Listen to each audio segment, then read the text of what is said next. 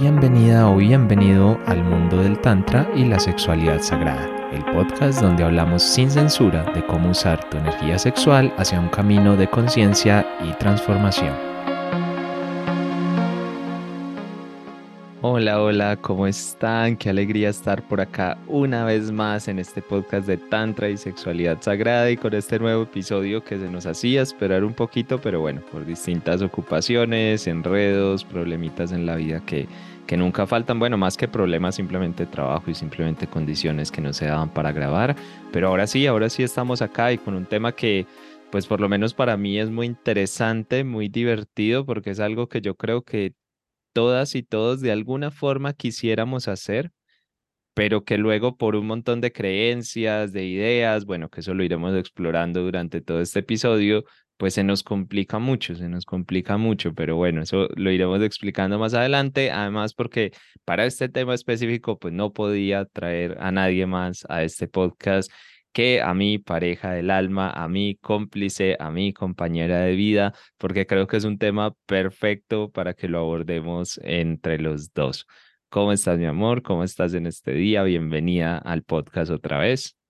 Hola a todas las personas que nos están escuchando hoy. Un saludo para ti, mi amor. Feliz, feliz de estar aquí en este episodio, de compartir un poco sobre el tema que vamos a trabajar y, la información que vamos a entregar.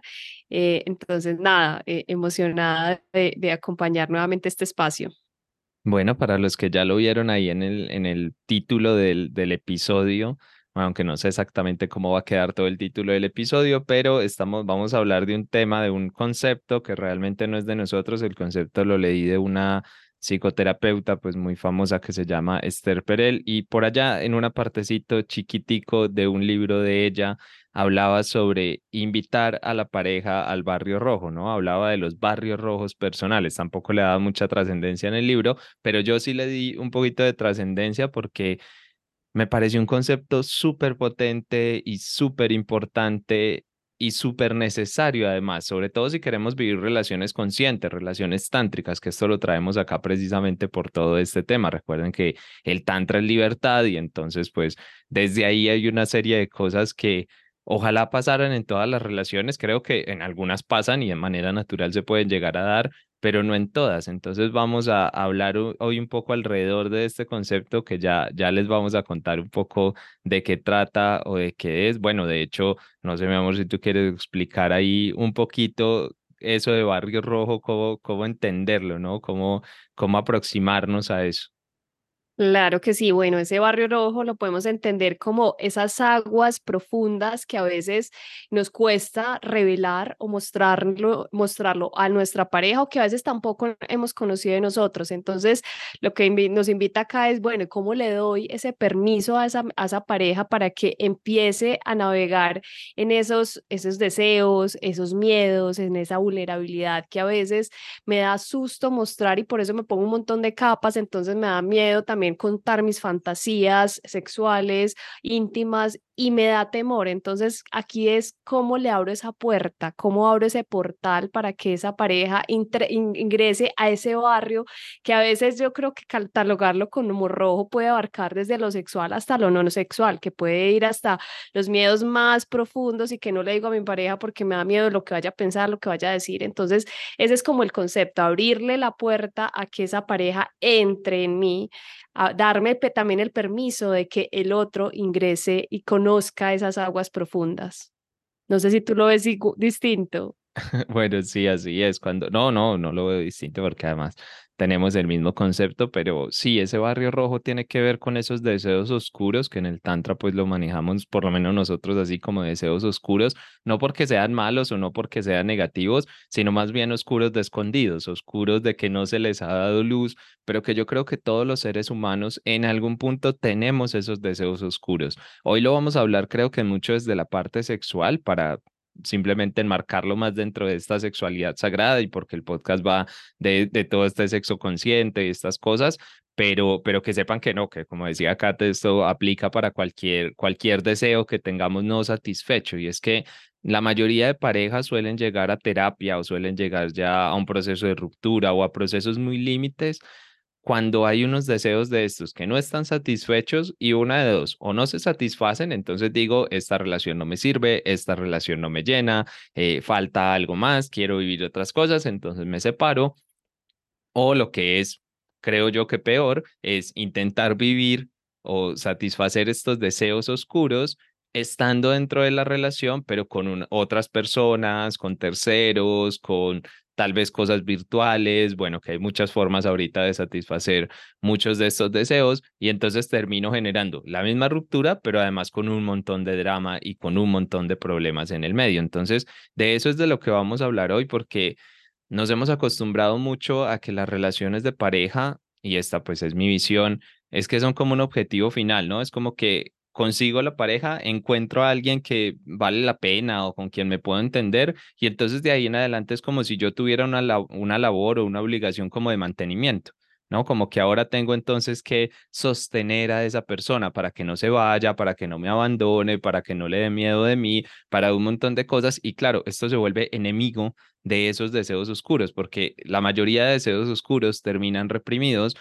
bueno, por muchas razones, pero normalmente hay un gran componente cultural y un gran componente social desde lo que debería ser. Sí, es que yo no debería decir esto, es que yo no debería querer esto, es que yo no debería querer lo otro, es que esto no se enmarca dentro de lo que es una sexualidad o una relación tradicional y entonces ahí empiezan un montón de problemas porque claro, yo los voy guardando, pero no quiere decir que esos, esos deseos no estén, no quiere decir que esas necesidades eh, no, no, estén insatisfechas. Entonces, de alguna forma, eh, terminamos buscando y terminamos encontrando que eso que eso ocurra. Entonces, todo esto de, del barrio rojo, el barrio rojo vamos a entender lo que normalmente en el mundo el barrio rojo es como la zona de la ciudad donde hay prostitución y donde se prestan ciertos servicios sexuales o así. En este caso no significa exactamente lo mismo,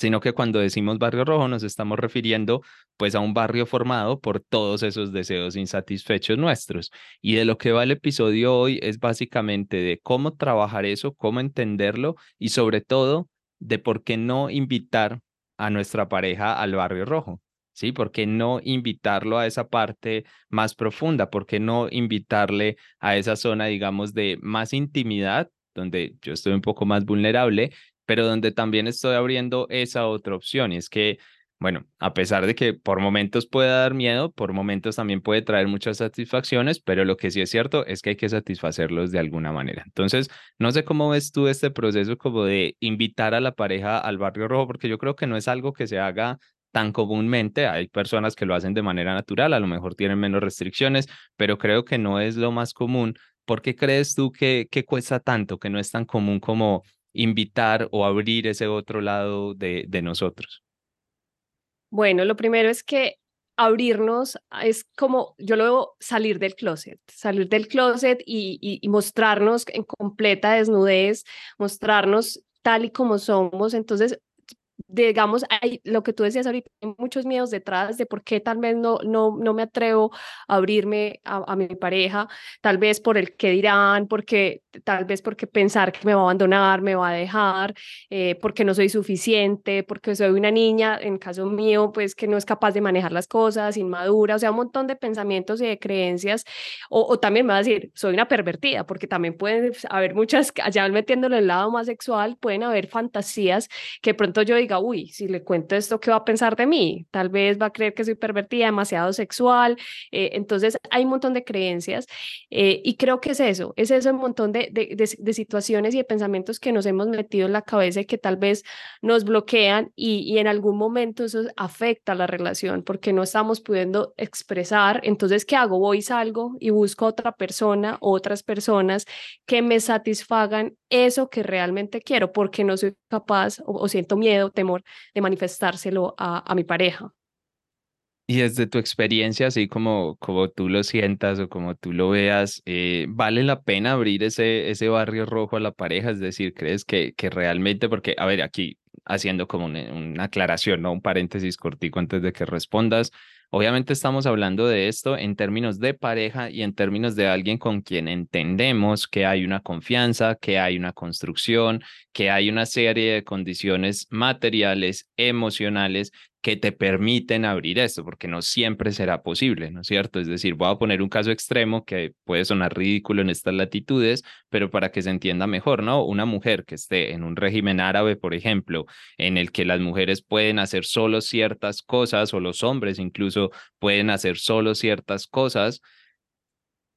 ahí de pronto abrir esto y decir, no, es que voy a, voy a abrir mi barrio rojo de lo que deseo, pues a lo mejor no sea lo más conveniente porque hay unas condiciones materiales, incluso en ese caso hasta legales, porque pues la ley se mete en eso por alguna razón en estos países, pues no es, no es lo que tenga más sentido. Entonces siempre como por esa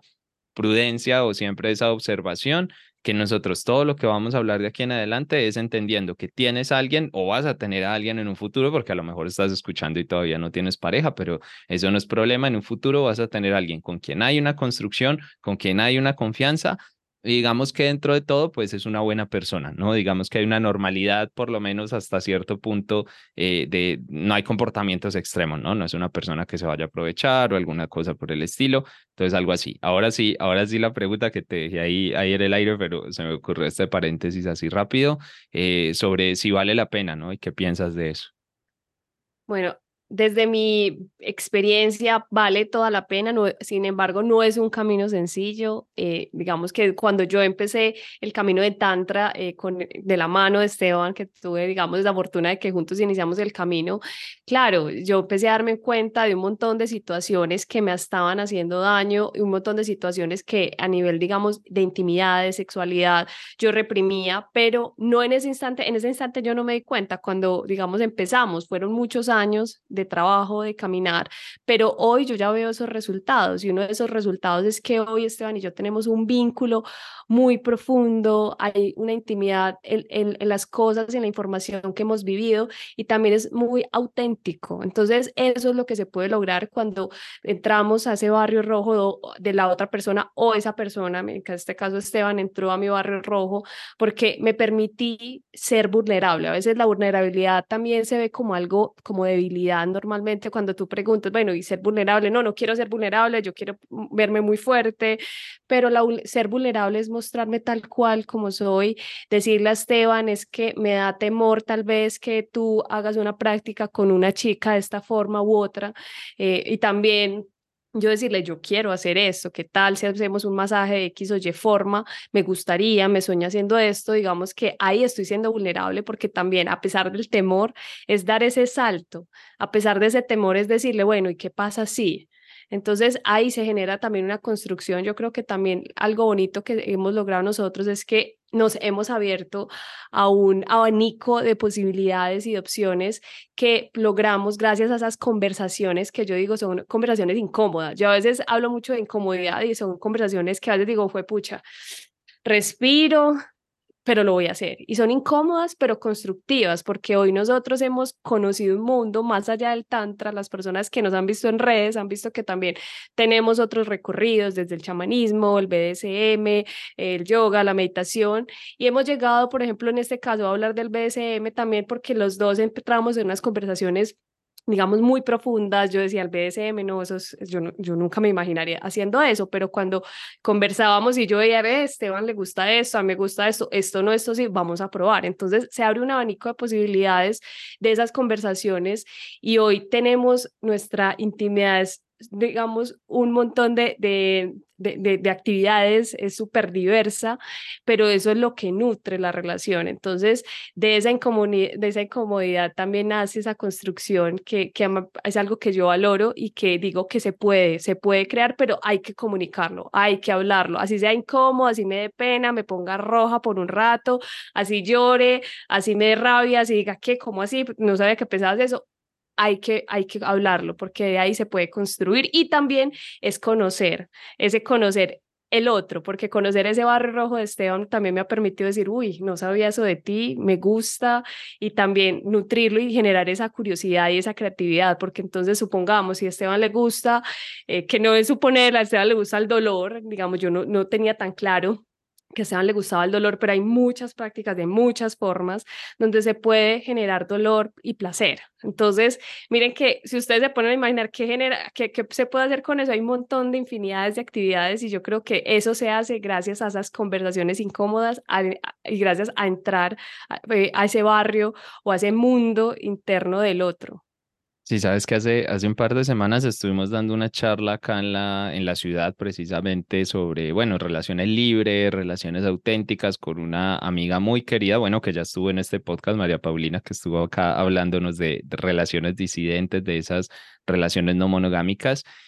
Y estuvimos hablando y hablando y al final ella dijo como, como muchas gracias por estar acá y que esto se repita para que hayan más conversaciones incómodas, para que hayan más conversaciones de este tipo. Y es que yo creo que hacen falta, hacen, hacen bastante falta y en una relación de pareja por evitar problemas, por evitar inconvenientes, pues nos ahorramos, supuestamente nos ahorramos, que ahorro más tonto, pero supuestamente nos ahorramos estas conversaciones incómodas que luego de ahorro no tienen nada, porque resultamos siendo seres pues absolutamente infelices y absolutamente reprimidos. Y la verdad es que, a ver, que yo entiendo que no es fácil, pero tampoco debería ser fácil ponernos en una posición en la que, ah, vamos a vivir en una relación en la que mis necesidades están insatisfechas o no me puedo permitir explorar otras cosas o no me puedo permitir vivir otras cosas. La verdad es que eso tampoco es fácil, ¿no? Es, es más fácil desde la pasividad porque digamos que para vivirlo así no tengo que hacer nada, ¿no? Bueno, relativamente nada, porque luego aparecen aplicaciones para que la gente sea infiel, luego aparecen, bueno, muchas casas de estas de, citas, de prostitución, para que muchos eh, hombres sobre todo lleguen ahí, en algunos casos mujeres también, y un montón de, de cosas más que van apareciendo en el camino, personas que incluso a nuestros talleres de Tantra vienen y no le pueden decir a la esposa o a la pareja que vienen para el taller de Tantra o le dicen, pero le dicen a medias lo que va a pasar, ¿no? Sobre todo los talleres que son más intensos, que nos consta porque ha pasado, ha pasado y no una vez, ha pasado varias veces. Entonces, pues tampoco debería ser fácil vivir así, o sea, es que yo no sé, yo me imagino vivir así es horrible, afortunadamente te tengo a ti, entonces digamos que es un poquito más sencillo, pero igual es que es que vivir de esa manera pues completamente restringido para mí no es no es una opción, por lo menos no es una opción. Y no crean que entonces, ah no, como ustedes son abiertos, como ustedes tienen toda esta conocimiento y están en esta misma onda, entonces se pueden decir lo que sea y es fácil. Créanme que aún hoy hay cosas que siguen sin ser fáciles. Sí, que de todas maneras nos cuestan, que de todas maneras no lo pensamos dos veces. Nosotros no les contamos esto como, ah, ya lo logramos y ya está, y somos perfectos y entonces ya hagan lo que nosotros hacemos. No, para nada, incluso porque no queremos que hagan lo que nosotros hacemos, simplemente es a modo de ejemplo y porque les venimos a hablar acá desde la experiencia, pero sigue habiendo cosas que nos retan, unas más grandes, otras más pequeñas. Lo que sí podemos decir es que vale muchísimo la pena porque nosotros a través de esas conversaciones incómodas y atrevernos a pasar ese miedo de qué va a pensar de mí, porque normalmente va por ahí el miedo, ¿no? ¿Qué va a pensar, qué va a decir, qué va a creer eh, o la reacción que pueda llegar a tener esa persona? Muchas veces se han abierto puertas muy interesantes porque a lo mejor tú crees que lo va a tomar de mala manera y luego no. Sí, luego no lo toma de mala manera o luego simplemente es un no, pero muy tranquilo. Sí, o simplemente es un compartir tampoco es una petición, porque tampoco es que tengas que ir a pedirle, yo que sé, tengo esta fantasía de tal cosa, entonces le digo para que la hagamos. Pues no, de pronto no sea la mejor forma de abordar la conversación, sobre todo si es un tema delicado, eh, pero se puede comentar como a modo de idea general. Incluso puedes decir, no es que yo quiera hacer ahora algo con eso, pero en mi mente esto se me hace atractivo. Y son formas como de llegar a esa conversación sin tener que caer de ura en el tema, ¿no? Como en frío, como simplemente soltarlo ahí como una bomba que amenaza con destruir toda la relación. Entonces, simplemente soltarlo de, de esa manera y decirlo, porque ¿y por qué estamos hablando de todo esto? Pues en parte por la sexualidad consciente, pero en parte, en gran parte también, porque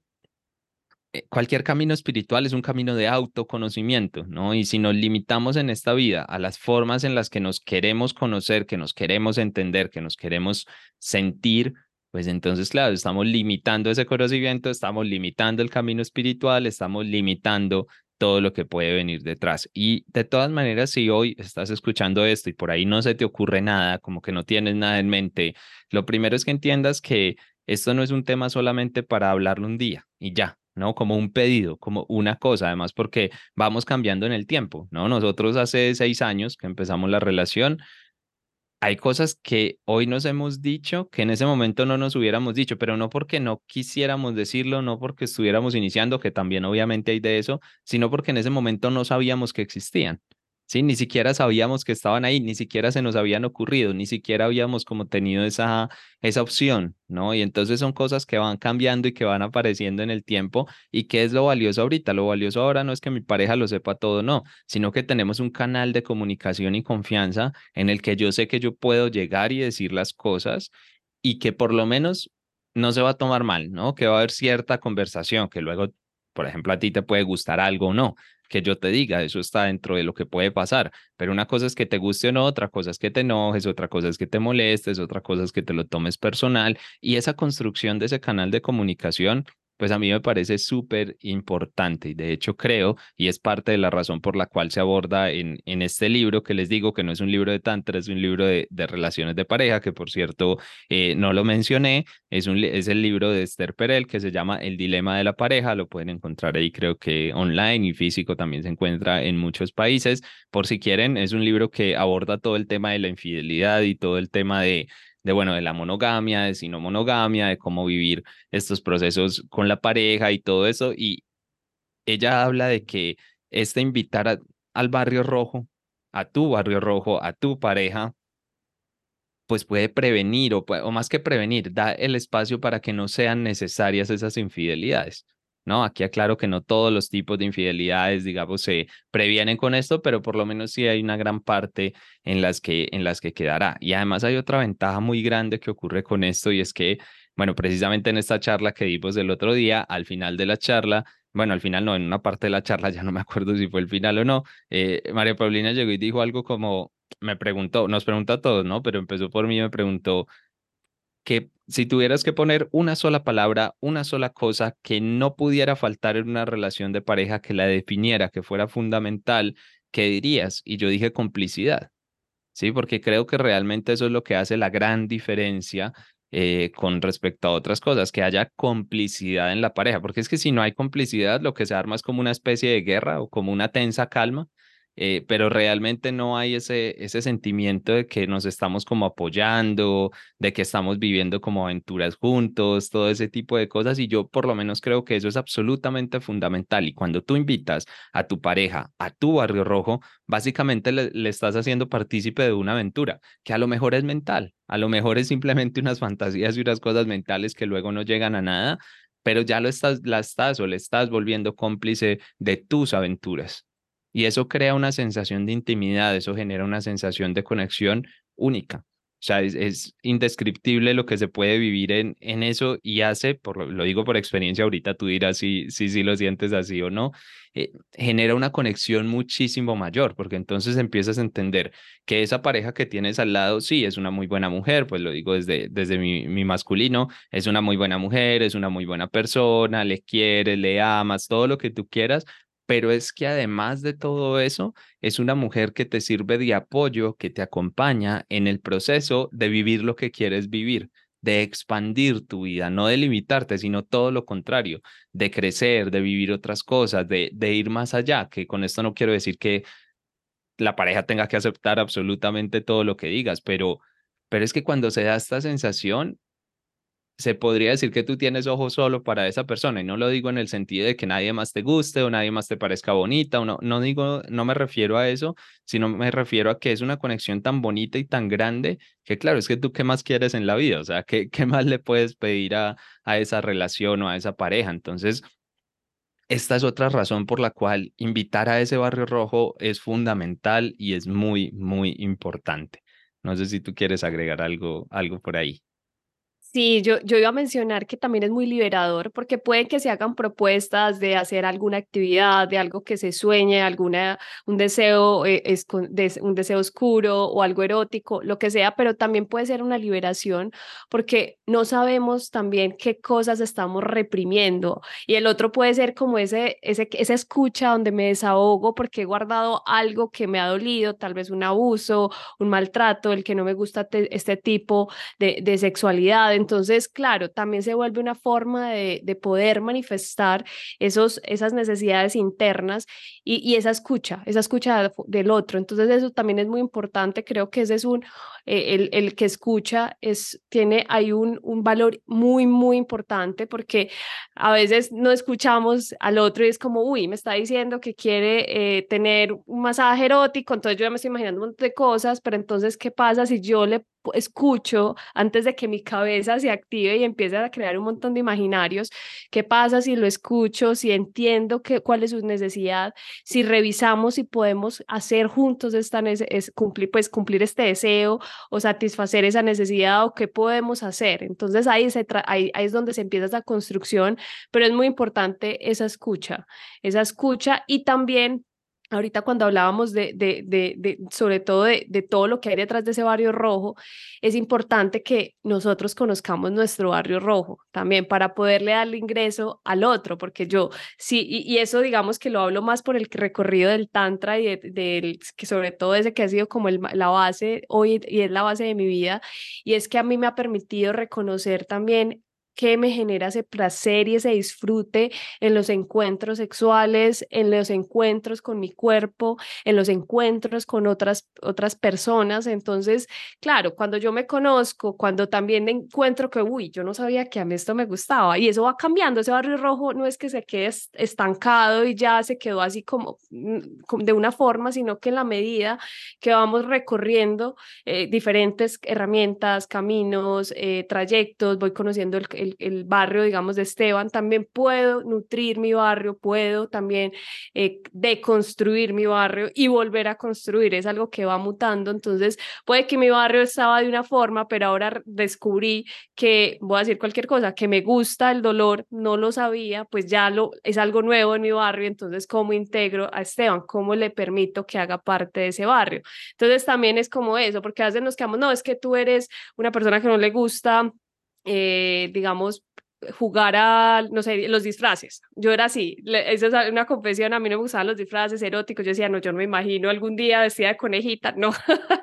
entonces, claro, pero cuando ya empecé a entender el contexto, empecé a conocerme, bueno, ¿y por qué decía yo eso? Y era un montón de susto de, verme muy dulce, de verme como, ay, la tierna. Pero entonces, claro, cuando empecé a conocerme y, y empecé con el camino del tantra, empecé a darme cuenta de que, bueno, ¿y qué tal si soy una conejita y no tengo que ser dulce, pero o qué tal sí, sí. Entonces ahí le doy el permiso también a Esteban de que entre y hagamos algo con esa, digamos en este caso, con esos disfraces, con esa conejita y se va construyendo algo. Pero entonces mire que eso es algo también que se construye desde la observación interna, desde conocerme, porque también si no me, si, si yo llego y no sé si quiero un trío no quiero un trío y le digo a Esteban que hagamos un trío y después me arrepiento y digo, ¿qué hice? Esto fue lo más, me, me hizo un montón de daño eh, entonces es también irnos conociendo y si tengo dudas también se pueden compartir porque a veces ven, es que tengo esta duda, ¿será que hacemos, eh, vamos a esta práctica, voy a decir, de, de Shibari que es unas pues con cuerdas, restricciones con cuerdas, ¿será que sí, será que no?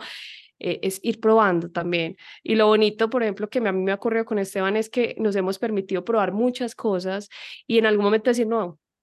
definitivamente esto no me gustó, cambiemos, eh, podemos probar otras cosas, hasta aquí llego, pero eso también es esa confianza que se logra desde la comunicación, desde abrirme, desde mostrar mi corazón, desde mostrar mis emociones, desde mostrar lo, lo, lo, que, lo que realmente deseo. Eh, y claro, si estás en pareja, eh, es muy bonito, si esa, digamos que en pareja se puede, hay, un apoyo, si se siente ese apoyo, esa mano que va a estar ahí para, para poder transitar eh, ese, ese mundo interno.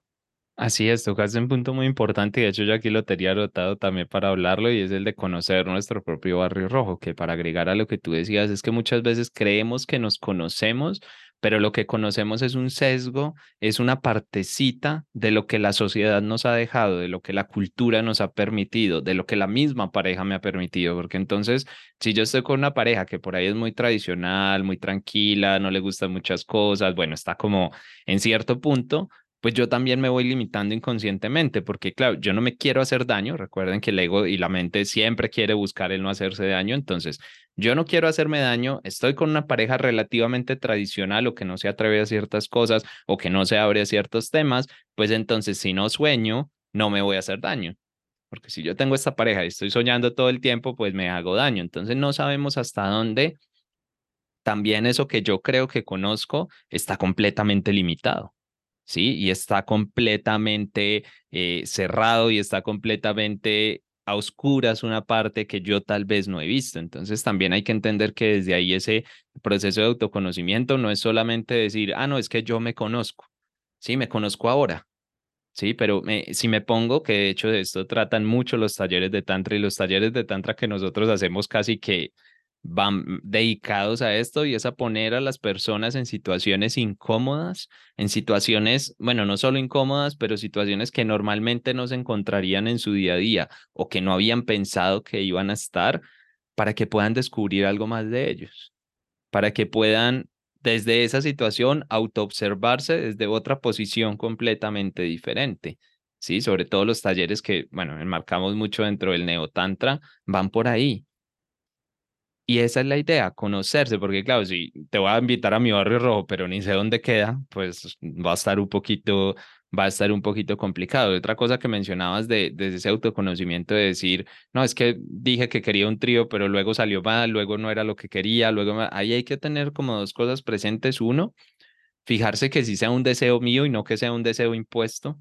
porque, por ejemplo, el tema que lo mencionaste, el tema del trío, me parece perfecto para este ejemplo, es como la fantasía clásica, ¿no? Como que todo el mundo debería querer un trío. Entonces, no digo que no, pero es preguntarse, venga, ¿lo quiero yo?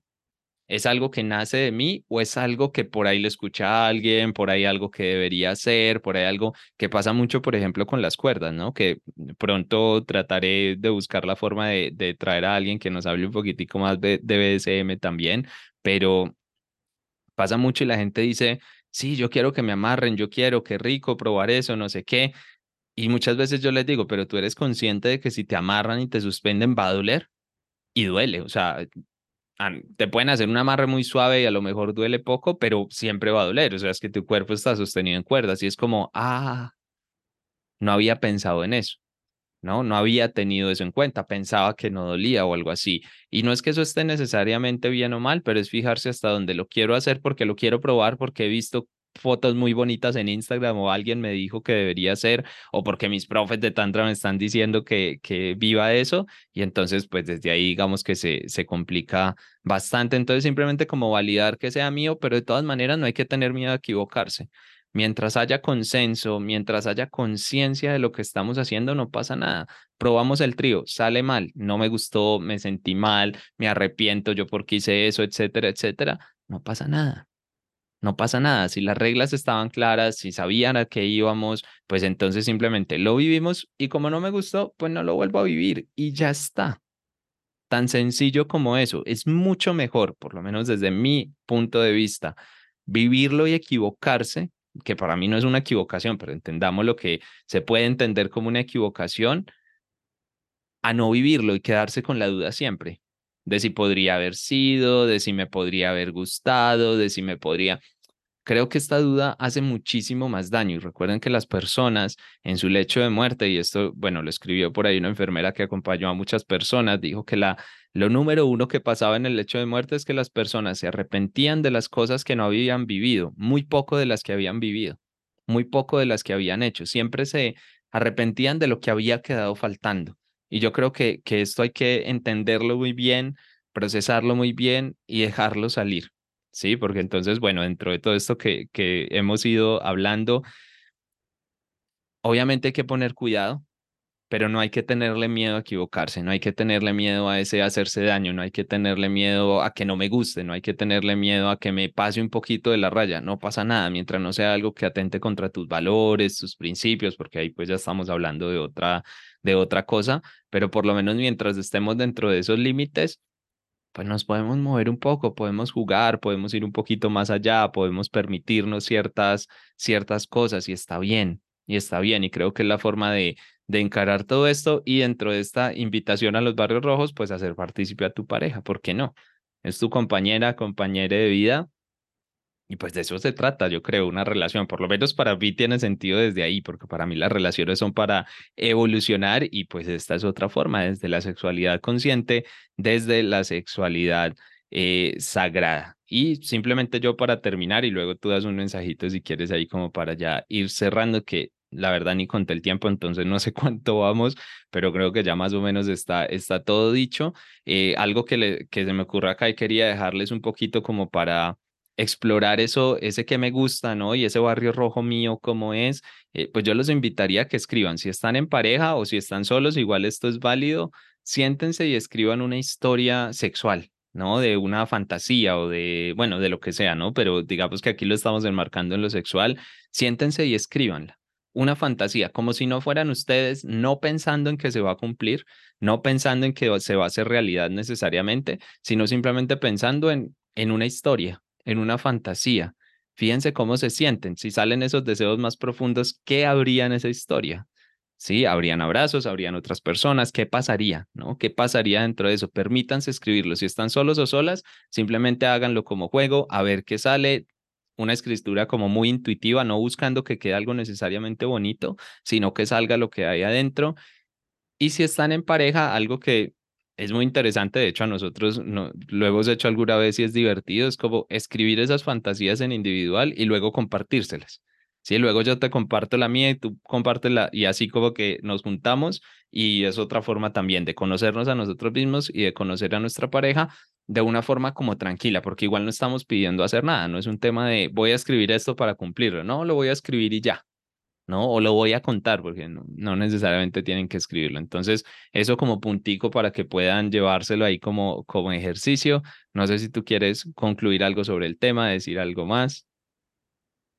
No, yo, ese ejercicio que acabas de decir me parece supremamente práctico, sobre, sea individual o de pareja, porque es un autoconocimiento y también un conocimiento del otro y mostrarme también lo que estoy sintiendo adentro. Lo que adicionaría es en parejas, digamos que también buscar ese momento, digamos desde el tantra es muy importante cuando vamos a compartir este tipo de intimidad, porque al final esa intimidad no necesitan eh, que sea algo desde una penetración genital, no, no es necesario. Aquí ya se está compartiendo una intimidad. Entonces, buscar un espacio tranquilo, unas velas, escuchar cierta música y disponerse a que esto es un momento de profundidad entre la pareja, inclusive si se está solo, también se puede hacer la misma de la misma forma, prender unas velas, música, una copa de vino y simplemente decir, hoy me voy a, voy a liberarme, me voy a soltar y dejar que se escriba, eh, pues que, que, que, escribamos o que cada uno escriba sin que la mente intervenga, o sea, lo que llegue, que llegó, que quiero hacer esto y, y después como que, ay, yo por qué escribo eso, no importa, dejar que surja y, el, y, tener una actitud también de escucha, escucha hacia uno mismo y también escucha, si estoy en pareja, escucha hacia la otra persona. Entonces, eso le agregaría ese ejercicio y nada, yo creo que el cierre es que, diga, eh, esta es una, ese barrio rojo es una invitación a a desnudar,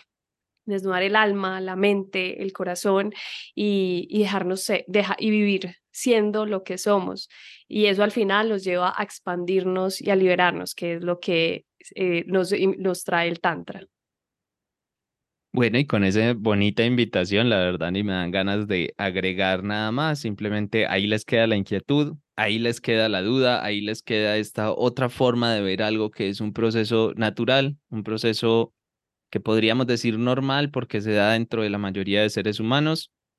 pero que muchas veces ignoramos, escondemos, bueno, todo lo que ya dijimos durante el episodio. Así que a darle otra miradita, a darle otra revisión. Si ya lo haces, pues está perfecto. Y si no, pues puedes mirar a ver qué más le agregas o cómo puedes dar un paso adelante. Así que, bueno, no, muchas gracias por estar acá, por escucharnos, por llegar hasta esta parte del episodio. Gracias a ti, mi amor, por